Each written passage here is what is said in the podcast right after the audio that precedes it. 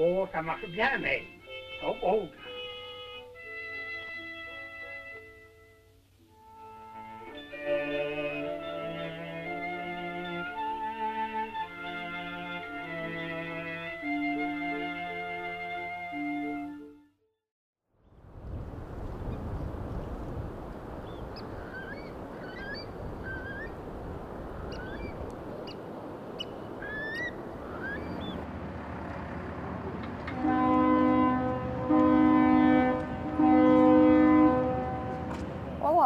Sejam bem-vindas e bem-vindos a mais um episódio do podcast do Atalante. Meu nome é Catalina. Meu nome é Giovanni Cômodo. Eu sou Valesca Antunes. E bom, hoje eu vou fazer a mediação do podcast. No episódio de hoje vamos falar sobre o nono Festival Internacional de Cinema de Curitiba, o Olhar de Cinema, que teve nesse ano a sua edição em formato online devido à pandemia. O assunto de hoje, em relação ao festival, vai ser mais específico em relação a alguns filmes que nós vimos e o que encontramos nesses filmes como ponto em comum, que é o trabalho com imagens de arquivo.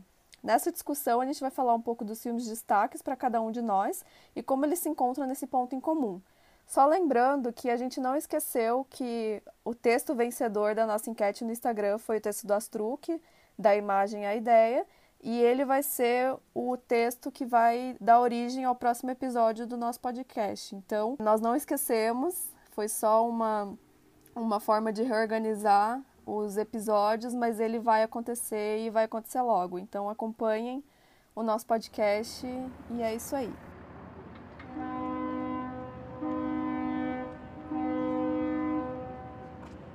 O meu destaque é Fakir, o novo filme da Helena Inês, que é um dos maiores nomes do cinema brasileiro.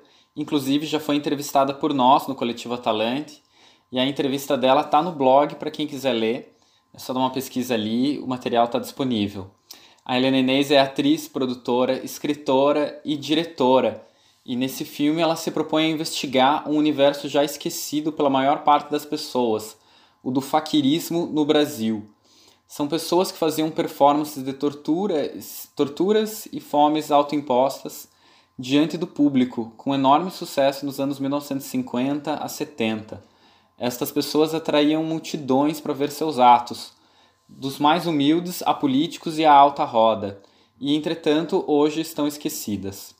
O filme se propõe a retomar as histórias desta prática, com imagens de arquivo, especialmente jornais, e ao mesmo tempo a Helena Inês encontra alguns sobreviventes dessa prática hoje e propõe a eles que se apresentem diante dela e da sua equipe. É muito interessante não só pelos resgates dessas atividades, que são muito desconhecidas ou totalmente desconhecidas hoje, mas pela maneira pela qual a diretora nos leva nesse percurso. Não se trata de um Globo Repórter, e na verdade a gente fica muito sedento por mais informações dessas pessoas e dessas histórias, mas sim de uma obra muito pessoal. Passamos o tempo do filme com freaks, pessoas à margem da sociedade, pobres, esquecidas, esquisitas e, acima de tudo, artistas. São artistas da resistência. Helena filma essas pessoas porque se vê nelas. Há uma proximidade e admiração reais, palpáveis. E esse pequeno documentário, entre aspas, se revela um grande filme sobre viver da arte, que é estar entre esses marginais. Algo de Diane Arbus nos registros que a Helena encontra e remonta para nós. E não é à toa que nas performances de hoje ela traz junto artistas do bondage, drags e tudo mais. É um processo de linha do tempo artística e de pertencimento ao qual Helena Inês se escreve, nos fazendo observar melhor estas pessoas. E vale a pena dizer que se trata de um filme muito sofisticado em sua estrutura, em criar ordem nesse fluxo de consciência selvagem que a diretora se propõe a fazer. A cena final com a cantora, que é a mesma do início do filme, que em outras mãos seria bastante sensacionalista, aqui parece um retorno à origem do mundo, tanto a pintura do Courbet como a origem do mundo em si.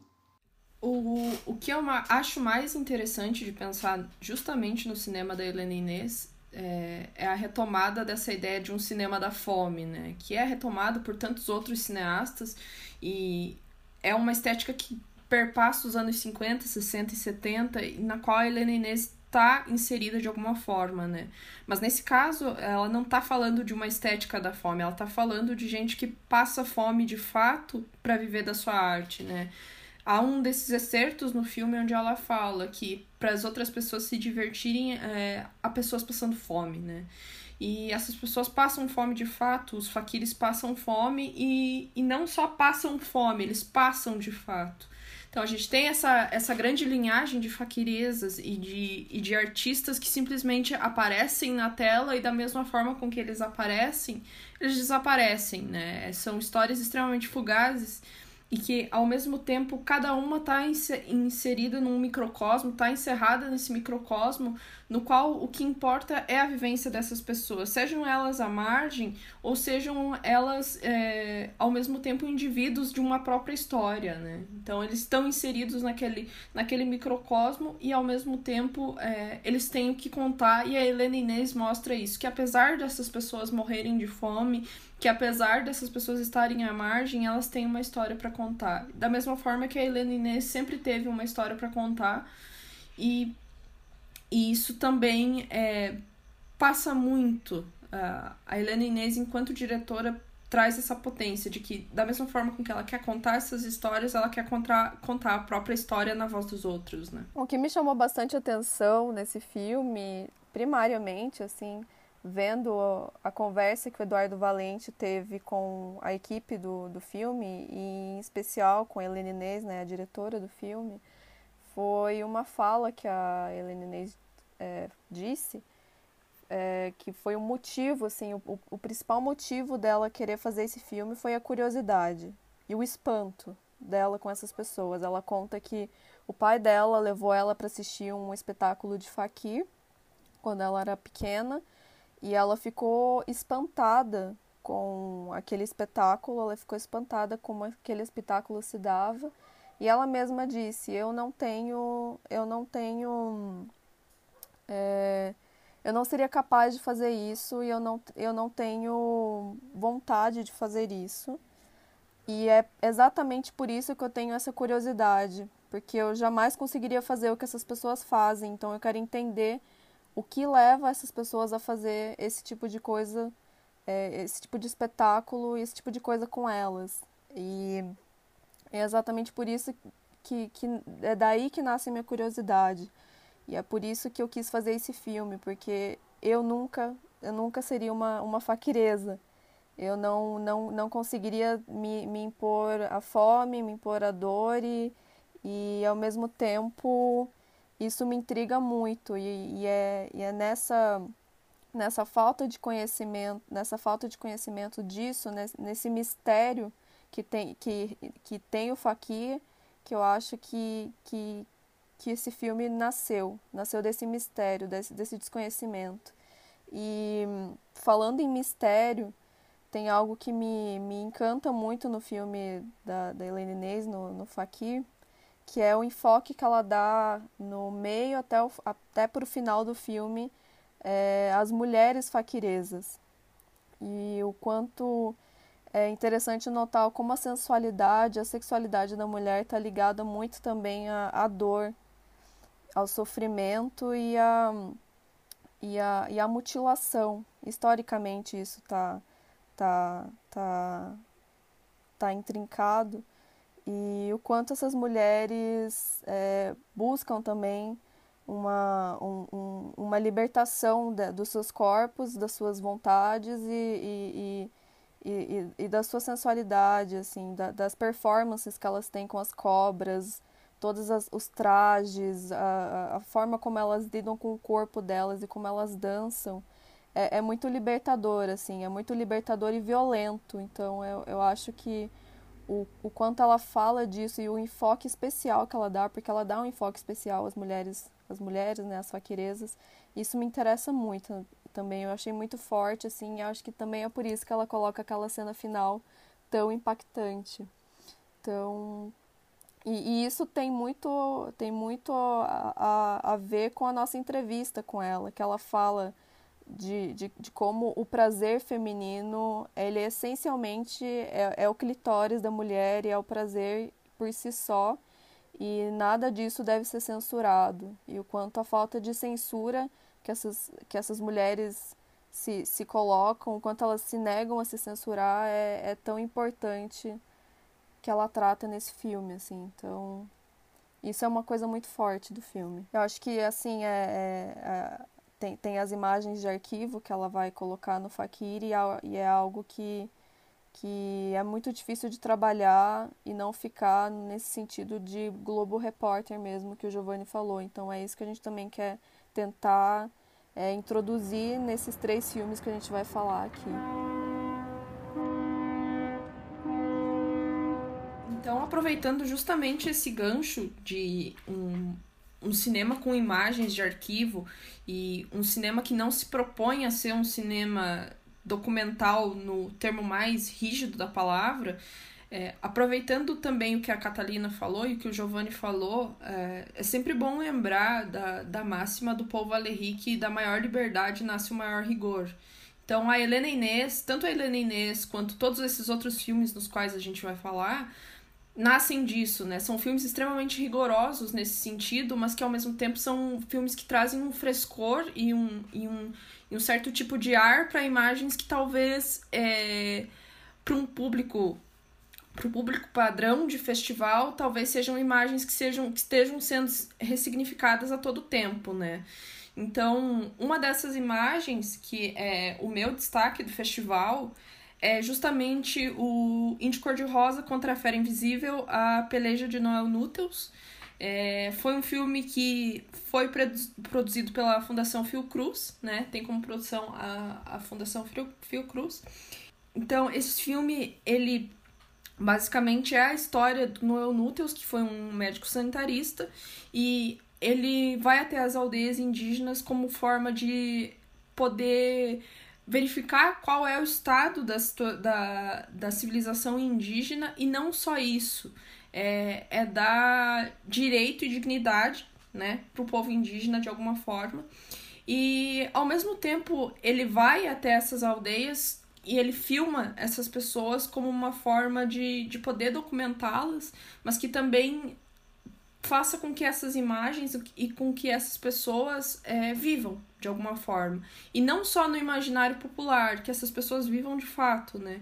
Tanto é que é, nos anos 60, é, esse é o contexto do filme, é, eles chamam o Noel Núteus para falar sobre a, a CPI indígena, né, para falar sobre a CPI do índio.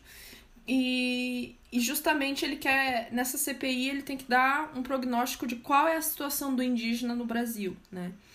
Então, ele justamente tem uma das frases que ele fala do meio para o final, que é o ponto-chave desse filme, que ele diz que é preciso que o índio viva, né? E é uma frase muito potente de ser dita porque, é, da mesma forma com que ele está capturando esses indígenas e não num registro extremamente fetichizado ou simplesmente como um, um registro de homem branco vai à civilização. Ele é um médico sanitarista, então a função dele, por si só, é prevenir com que aquelas pessoas morram. Ele fala: essas pessoas estão morrendo de fome, eu não quero fazer com que essas pessoas morram de fome, sabe? Então, ao contrário é, na mesma toada que a Helena Inês, ele não tá mostrando os artistas da fome, ele tá passando, ele tá mostrando pessoas que passam fome, é, os índios que passam fome, que são pessoas que também estão marginalizadas e que seguem marginalizadas até hoje. Então, o diretor, que é o Tiago Carvalho, quando ele retoma essas imagens indígenas capturadas pelo próprio Noel Núteus, com a narração do Noel Núteus falando qual é a situação do indígena, a gente percebe que a situação de, do indígena não mudou até hoje e que as querelas, que essa peleja que ele tinha, né, é a mesma, né? Então, que retomar essa civilização é, como uma civilização majoritária do Brasil e dar a ela direitos e dar a ela terras não é uma questão que ficou nos anos 60. Então, esse fantasma também persegue a nossa a, o persegue o cinema, mas persegue a, em todas as esferas, tanto a esfera política quanto a esfera econômica, quanto a, a, a esfera é, de saúde pública, né? A gente sabe que a, a população indígena, agora fazendo um parênteses mais datado, a gente sabe que a população indígena está sendo uma das mais afetadas, por exemplo, com a pandemia, né?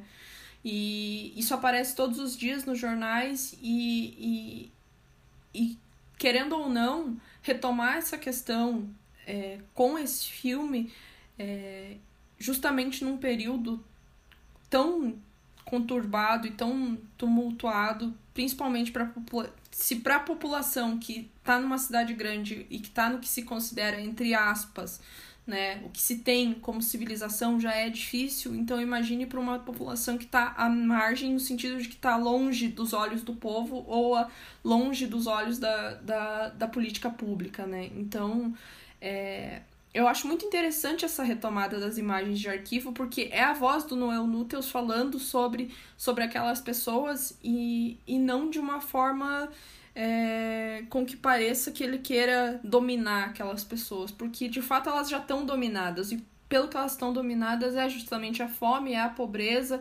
e por mais que aquela cultura nas imagens do próprio Noel Núteus se mantenha, é, aquilo está sendo perdido e ele está falando. Quando ele fala, é preciso, repetindo, quando ele fala, é preciso que o índio viva, ele está falando que não é, que é para além daquelas imagens, né?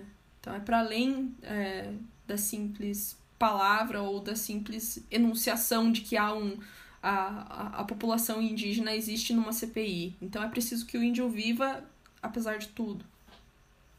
O que mais me impressionou nesse filme do Tiago Carvalho é o frescor dessas imagens, né? Imagens de mais de 50 anos e um frescor, uma potência, né? Não apenas na maneira, no que ela está mostrando, né? A gente está vendo os primeiros registros de diversas tribos, os primeiros contatos dessas pessoas com o homem branco e até a, a, da própria fala do Noel Nuttels, né? Ele fala o quanto o índio é uma pessoa feliz, é alegre e existe uma, uma alegria nesses contatos, sabe? É uma coisa comovente. É um filme muito, muito bonito. É, as imagens que o Noel Nuttles e a equipe dele fazem são muito é, bonitas, assim, potentes mesmo, em matéria de enquadramento, uma coisa muito impressionante que isso tenha sido feito e a maneira como elas são, elas são novas, né? E como ele mostra as coisas como se fossem novas, até retomando Humberto Mauro em determinados momentos do filme, que ele traz. E aquilo tudo soa fresco. E essa discussão, principalmente, que o Noel Nuttels fala, é extremamente fresca. Ela é de hoje. Ela não é de 50 anos atrás, como a Valesca estava falando. É um filme muito urgente é até muito mais urgente do que deveria ser, por questões muito além até do controle do diretor, afinal, quando estamos vivendo uma pandemia, a gente está observando é, um genocídio, não é? E, então é muito grave, e é um filme muito urgente, e é fascinante como ele consegue construir isso com um arquivo, né? arquivo e gravação de um depoimento. E e o curioso dessas imagens de arquivo, que é, a gente está falando aqui da, da própria voz do Noel Núteus sendo presente, tanto nas imagens quanto na, na imagem de arquivo, porque afinal de contas a gente ouve, a, a voz com que a, que a gente ouve majoritariamente no filme é ele dando esse relato na CPI do Índio. Não existe o, o registro físico do Noel Núteus para além da imagem de arquivo, né? Então, ele em nenhum momento ele, ele aparece diante da câmera dando o seu relato, né?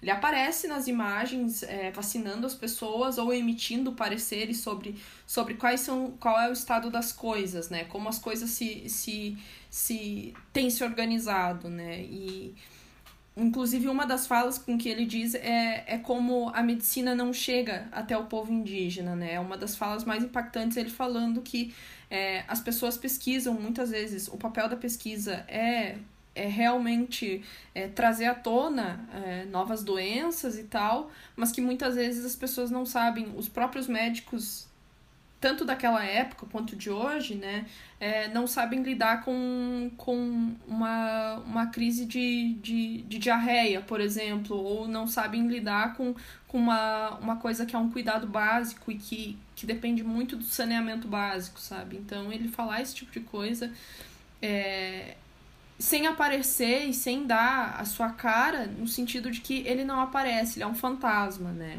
É o Núteus já falecido.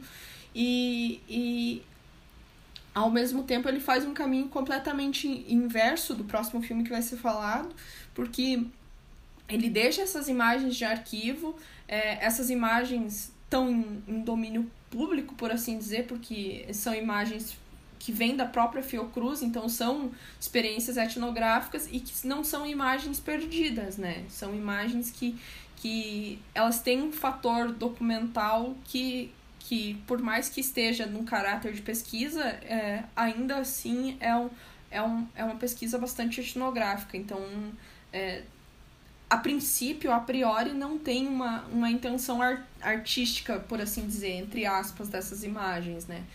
E é muito o oposto do, do, do filme que a Kata vai falar depois, que, que as, tava tudo perdido e teve de ser reconstruído. O que o Noel Núteus deixa é uma coisa que já estava pronta, né? Então, todos esses relatos estavam prontos e, e coube a esse diretor, coube ao Thiago Carvalho, organizar isso de uma forma é, que fosse producente, né?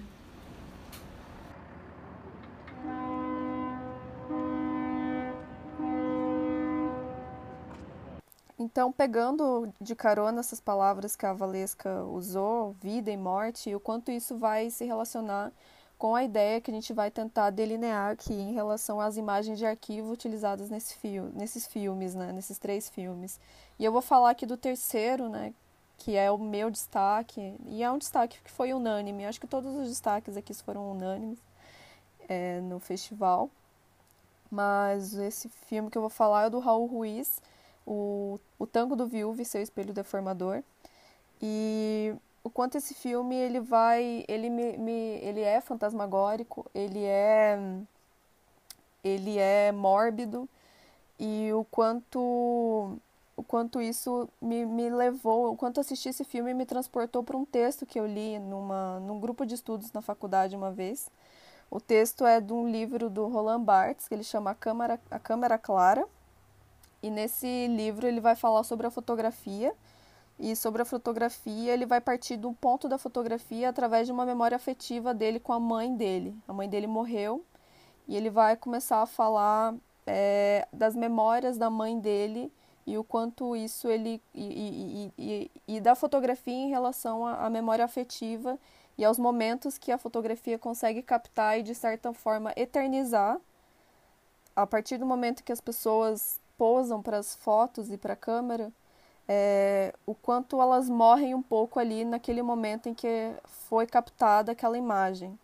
Elas se transformam, ele, nas palavras deles, elas viram, elas deixam de ver pessoas e viram objetos naquele, naquele momento. E o quanto isso de alguma forma é, aprisiona aquele momento e faz com que aquelas pessoas virem uns fantasmas e não é, fazendo isso de forma pejorativa, não colocando a, a palavra fantasmagórico de forma pejorativa, mas é, de uma forma a lidar com, com, com a fotografia é, de um jeito que tem essa memória afetiva, tentando e, e abrindo para a imaginação do que, que aconteceu naquele momento. E, e, e como pensar aquele momento para além daquela realidade que foi captado. Então, é, nesse sentido, falar de um filme do Raul Ruiz que não foi finalizado, que não foi concluído, que não foi lançado, que ficou na gaveta por anos, e um filme de um diretor que já morreu, que não, não conseguiu concluir o seu filme e nem ter acesso à a, a, a, montagem e a edição dos, do próprio material que ele filmou. E isso fica mais interessante ainda a partir do momento em que a gente consegue entender é, o que está por trás da realização desse filme, da, da, da, conclusão desse filme, que esse filme ele teve a metade dele foi perdida. Ele tem a meia hora do filme e o final, a, meia hora que aparentemente é o começo e o, um pouco do meio do filme e aí tem um espaço grande que foi perdido. Então, de fato, eu, essa, essa metade não existe mais. E tem o final. E a grande sacada da Valéria Sarmento, que é a viúva do Raul Ruiz e, e, e, é a diretora do filme, a diretora do filme e a viúva do Raul Ruiz, vai fazer é que ela vai pegar essa, essa metade do filme que faltou e a partir das imagens que ela tem do começo e do fim, é, fazer com que a gente reassista esses pedaços, esse, esse, esse filme que a gente já assistiu, a gente vai ter que reassistir para poder ressignificar essas imagens e entender é, onde se pode chegar quando você é, pega determinadas imagens e, e, e, tenta captar o máximo poten a máxima potência delas. E é isso que ela vai fazer, nos obrigando a assistir essas imagens de novo. Nos obrigando a reassistir essas imagens e, e, e não, não de uma forma tradicional, ou seja, repetindo essas imagens, mas ela vai colocar as imagens de trás para frente. Então a gente vai ter a oportunidade de reassistir essas imagens, só que de uma forma diferente, é, no sentido de reabrir as possibilidades de leitura daquela imagem. Isso se casa muito com o que o, o, o, com o que o Raul Ruiz dizia e com o cinema que ele defendia tanto na sua realização como na sua escrita como cineasta e pensador de cinema. Então é, é, é muito interessante como isso casa com o nosso, o nosso primeiro episódio que a gente fala do texto do Ruiz, né? E, e como e como essa tendência dele de, de, de de fazer com que as imagens é, sejam um produto primordial do cinema dele e que elas tenham muito a dizer, tanto a dizer que elas vão por si só bastar para poder, enfim, criar milhões de significados, é, a Valéria Sarmento ela vai, ela vai colocar isso de forma muito certeira e muito genial, assim, nesse, nesse filme, no, no espelho deformador que ela vai fazer do então Tango do Viúvo que o Raul que o Raul Ruiz fez, assim, a, o filme da viúva para o filme do, do, do, falecido que escreveu, que fez um filme sobre um viúvo. Então, eu acho isso bem, bem bonito e bem, bem interessante. Uh, o que me interessa também, perante o que a, a Catalina falou, é o caráter experimental desse filme, mas não só experimental no sentido de, de uma possível quebra de linguagem. Ele realmente foi um experimento do próprio Raul Ruiz, né? E eu acho interessante de ser falado isso, porque em entrevista com, com Aaron Cutler, no, a Valéria Sarmento falou é, um pouco sobre esse processo de pegar um filme que não era até então dela e transformar num produto que era dela, né? Então, é, essa camada, justamente essa camada de Mizanabime, né, de uma coisa de uma de uma coisa que remete a outra, que remete a outra, a viúva, que faz o filme sobre o viúvo de uma mulher que é viúva, e, e, e, e todo esse ciclo que se gira, ao mesmo tempo, é, para além de um, um, um, simples registro né, de, um, de algo que estava perdido, é, ela fala que o Raul Ruiz mesmo já tinha feito um experimento semelhante, né? Que ele tinha feito um filme com os estudantes dele, ele deu, eu não me lembro exatamente qual era a instituição na qual ele deu aula durante um tempo. Ele pegou um filme, fez as pessoas filmarem e fez é, o exercício contrário, que é reverter o filme e ver qual é a história a ser contada. E uma das questões que é mais interessante de serem pensadas justamente no, no, no Tango do Viúvo é justamente essa. A gente sabe qual é o ponto de partida e qual é o ponto de chegada. A gente sabe o começo, meio e o fim desse filme, né? Com exceção da cena final, que, que há, há um retrabalho ali e, e, e, a gente tem a conclusão dessa história, dessa história desse viúvo, né? Qual é a história desse viúvo. Mas, uh, considerando que a meia hora do filme que a gente tem é, é uma história que se conta por si só, né? A gente sabe, a gente acompanha esse viúvo até, até um, um momento limítrofe, e quando essa história começa a se reverter, a gente começa a pensar é, aonde que o Raul Ruiz queria chegar, né? Com, a, com essa história que já estava até então encerrada, e a Valéria Sarmiento começa a, a reverter essa história num ponto que a gente não sabe para onde essa história vai dar ao mesmo tempo que a gente já viu isso, a gente já viu esse filme antes, né? Então, é, esse espelho esse espelho deformador que, que é, ela se refere é, é justamente esse efeito reflexivo dela enquanto, enquanto diretora que reflete no, no trabalho do próprio Raul Ruiz que era já uma que vai sendo retomado constantemente com esse material, né? Então, é, esse espelho deformador tá em cada cena e ao mesmo tempo tá nesse próprio trabalho de direção da, da Valéria Sarmiento de retomar essas imagens. E existe um prazer e uma descoberta em ver esse filme do Raul Ruiz e da Valéria Sarmiento, que é uma coisa rara de ser vista no cinema, assim, é uma coisa que parece que é só nos filmes do Ruiz que a gente consegue ter essas sensações, esse inesperado, essa exploração com elementos relativamente simples, né? Mesmo um filme de 60 anos atrás, mais ou menos, que é a época que foi filmado, de fato, o Tango do Viúvo, é, até o uso de hoje em dia dessa película, antes a gente tem um... No passado, né, na época do filme, a gente tem uma série de perucas colocadas em, em carrinho de controle remoto, e isso é uma coisa extremamente sobrenatural, sabe? E no filme atual a gente tem, quer dizer, é o mesmo filme, mas ao ele ser retomado hoje em dia, é realmente rebobinar o filme, sabe? E, e trabalhar essa película. É um filme feito com uma simplicidade que é encantadora, assim. Eu acho que ele tem muito a ensinar, como sempre tem o Raul Ruiz.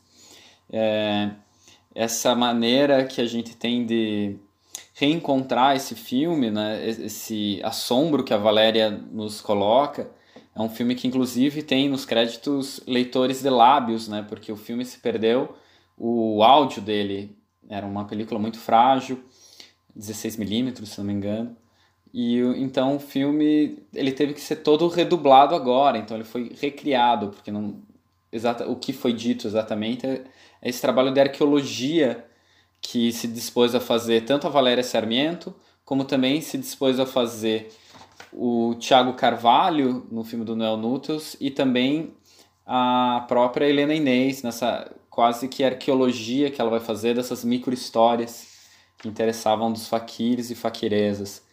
Então é um, é momento muito interessante do cinema que a gente observou no olhar do cinema com essa com esse assom, ou esses fantasmas, né? Que é uma palavra que a gente falou muito aqui, fantasma, vida e morte, como falou a carta, mas acima de tudo, vida. Eu acho que são filmes que revelam muita vida e muita muito apetite pelo cinema. Eu acho isso muito interessante. Assim como acho que nesse festival um dos pontos altos, né? Se a gente perdeu muita coisa por ser virtual, principalmente a gente não poder ter uma grande integração, essa alegria que a gente tem, e a gente já conversou sobre isso nos podcasts do Atalante, né? Tanto a gente poder se isolar realmente numa sala de cinema, como a alegria que é sair de uma sessão conversando com as pessoas sobre esses filmes. E isso a gente até agora não pode fazer, então o festival perdeu isso fazendo virtual. Mas em compensação, um dos grandes acertos desse ano são essas entrevistas com todos os realizadores, que eu acho que foi um momento muito rico e muito produtivo para quem se interessou e elas continuam disponíveis, né? Podem assistir quando quiserem. Assim como vocês podem ouvir o podcast da Talante sobre Raul Ruiz, que está disponível, e a nossa tradução exclusiva de um dos textos do Raul Ruiz, feita pela Catalina, pela Catalina Sofia, que está disponível no blog também. É, eu, eu, acho muito interessante e muito legal o, o, o que o Giovanni fala em relação ao trabalho de arqueologia e de pesquisa da imagem e de cuidado com a imagem que a Valéria vai ter. E eu acho muito bonita esse companheirismo que ela vai ter com o Raul Ruiz, com ele não estando mais aqui. E, e como, e como é, é bonito ela continuar esse trabalho dele como diretora, tal como a, a Valesca falou, dirigindo de fato essas imagens, dando um outro sentido a essas imagens e, e, e o quanto é, é interessante ver como o cinema do Ruiz faz com que isso seja possível, que essas imagens não, não morram junto junto a, ao, ao, a, ao artista. O pensamento desse artista ele continua, o pensamento desse cineasta continua, porque essas imagens são, são muito fortes e muito potentes em material cinematográfico, assim. E o interessante também de ser é, falado, Raul Ruiz, é como ele tem muitas obras que estão de fato perdidas ou estão em processo de restauro, né? Então pode-se dizer que o cinema do Raul Ruiz é um cinema de constante pesquisa, né? Então, você poder retomar esses filmes é, da mesma forma com que a, a, própria Valéria Sarmiento fala que esses filmes do Ruiz que, que são considerados é, até então perdidos, é, eles estão sendo aos poucos retomados e estão sendo retrabalhados de uma forma com que até então não tinha sido feito, né? Então, poder retomar com tanto carinho e ao mesmo tempo com uma arqueologia desse olhar é, é uma das toadas mais é, interessantes de serem ditas, principalmente de um cineasta que, como a própria Catalina falou, esse cineasta não, não, não existe mais, né? Não existe no sentido de que a figura do Raul Ruiz não está mais entre nós, né? Para poder tomar esse tipo de decisão. Então é um passo é, bastante ousado e que ao mesmo tempo mostra qual era a sinergia desses dois, né? Qual era a sinergia entre entre o próprio Raul Ruiz e a própria Valéria Sarmiento. Eu acho que são são poucos os casais do cinema que, que talvez tenham tido esse tipo de sinergia. O único que eu consigo pensar é o próprio Jean-Marie Straub e a Danielle Oyer, né? Então não tem é, muito como a gente fugir disso, né? Que é, tiveram esse tipo de, com, de companheirismo. Até a Helena Inês e o Rogério Sganzella, né? Em matéria dessa sinergia artística, já que a gente está. Tá, tais como esses filmes que a gente citou, a gente está dando um enorme círculo que vai se fechar agora. é, sim, eu acho que a Helena e o Rogério também são um desses casos. E é muito, muito fascinante esse filme do Raul Ruiz e da Valéria por causa disso. E pensar que o Raul Ruiz faleceu em 2011 e quase 10 anos depois ele está estreando um filme novo. É um filme inédito e é um, é um filme novo, realmente, sabe? É, não só um filme perdido que foi retomado, mas um filme reinventado. E a maneira como essas imagens se reinventam também são fascinantes. E é, é como vocês falaram, está em total consonância com o projeto artístico do Ruiz. E, e eu falo fantasmas aqui porque fantasmas não são. Tá, é, colocando.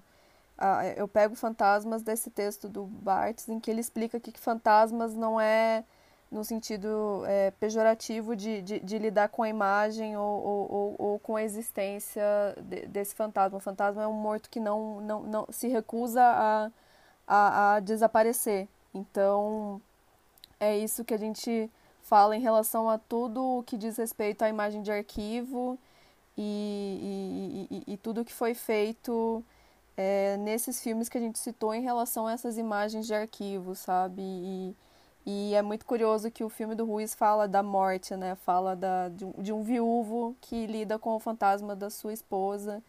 E a gente hoje lida com o fantasma do Ruiz nesse filme e o quanto isso não nos assombra, muito pelo contrário, nos assombra de uma forma muito positiva e, e, e, e muito impressionante, assim. E, e, é, é, basicamente isso, assim, em relação a, a, a, ao que eu quero dizer da, do, da, do, da morbidez e da, do, do assombro e, da, e do fantasmagórico nesse sentido, assim. Então, nessa toada é, interessante de, de, de, de relembrar que uma das, das dos motes principais do cinema que me vem à baila, assim, que, e que é, me fazem recordar é, é, justamente a frase de que o cinema é a morte todas as tardes, né? E a gente é, viu isso no festival e, e a parte, a, fora disso, em outros festivais isso, isso, isso também ocorreu, né? E, Agora, dando uma, uma experiência totalmente à, à parte nesse sentido, é, eu fui participante do, do, do, enquanto júri oficial do, do Festival Metrô Universitário. É, e uma das coisas que mais me chamou a atenção e que eu acabei comentando com as outras pessoas que compunham a, a, a banca examinadora desses filmes é como, não sei se devido ao isolamento ou a, a devido a um, a um, certo tipo de esgotamento na, na produção cinematográfica, e eu não estou falando esgotamento no sentido de, é, de fim, mas que é, chegou num, num ponto em que a gente tem de repensar o que tem de ser feito e nesse repensado no que a gente pode fazer e quais são as potências da imagem cinematográfica, a gente tem essa retomada dessas imagens, é, essa, esse retrabalho nas imagens. É, é um constante retrabalho, não só é, no sentido de que é, se pegam imagens velhas, entre aspas, e tornam ela um produto novo, é, mas ao mesmo tempo a gente é, tem um frescor, uma potência dessas imagens que nesse retrabalho a gente não está falando de um retrabalho em cópia, a gente não está falando de um retrabalho que não é original, a gente está falando de um retrabalho realmente das pessoas pegarem essas imagens e, e, e reeditarem elas e darem a elas uma ordem é, que lhes apraz e que lhes é, surpreende, né? E isso a gente viu nos três filmes de, de alguma forma, seja retrabalhar um, um material de uma pessoa que estava. Uh, um material perdido, ou um material que era público, ou um material extremamente específico, como é o caso da Helena Inês, que ela entra num microcosmo extremamente específico. É, para questões universais do retrabalho da imagem, né? Então, a questão de trazer a imagem cinematográfica que já existe e que é, acaba chegando num ponto de esgotamento, de, de poder esgotar o que essas imagens é, têm a oferecer, é, foi um dos motes tanto do olhar de cinema, é, enquanto é, na nossa cobertura, mas também é, olhando do outro lado, em outros festivais, é, como é o caso do Metrô, que é um festival universitário, então a gente é, não está necessariamente falando de de filmes que estão em competitiva em grandes festivais, no sentido de que é, festivais internacionais, por assim dizer, são filmes de estudantes que estão começando a carreira. É, então é muito interessante de você ver esses retrabalhos, é muito interessante de você rever é, esse tipo de é, cuidado com a imagem que foi feita, né? E com a imagem alheia, por assim dizer, né? Porque a imagem do próprio Fakir, das faquirezas, não é uma imagem ah, da própria Helena Inês como pessoa física, né? É, é uma extensão dela, mas é muito mais da persona dela do que a pessoa física Helena Inês indo lá filmar. Apesar de aparecer ela várias vezes, né? Então, ela tá contando uma história que não é só a dela, né? Da mesma forma que o Noel Núteus não tá contando uma história que é só a dele, ou, ou da mesma forma com que a própria Valéria Sarmiento retoma as imagens do Ruiz. Não é só imagens do Raul Ruiz, né?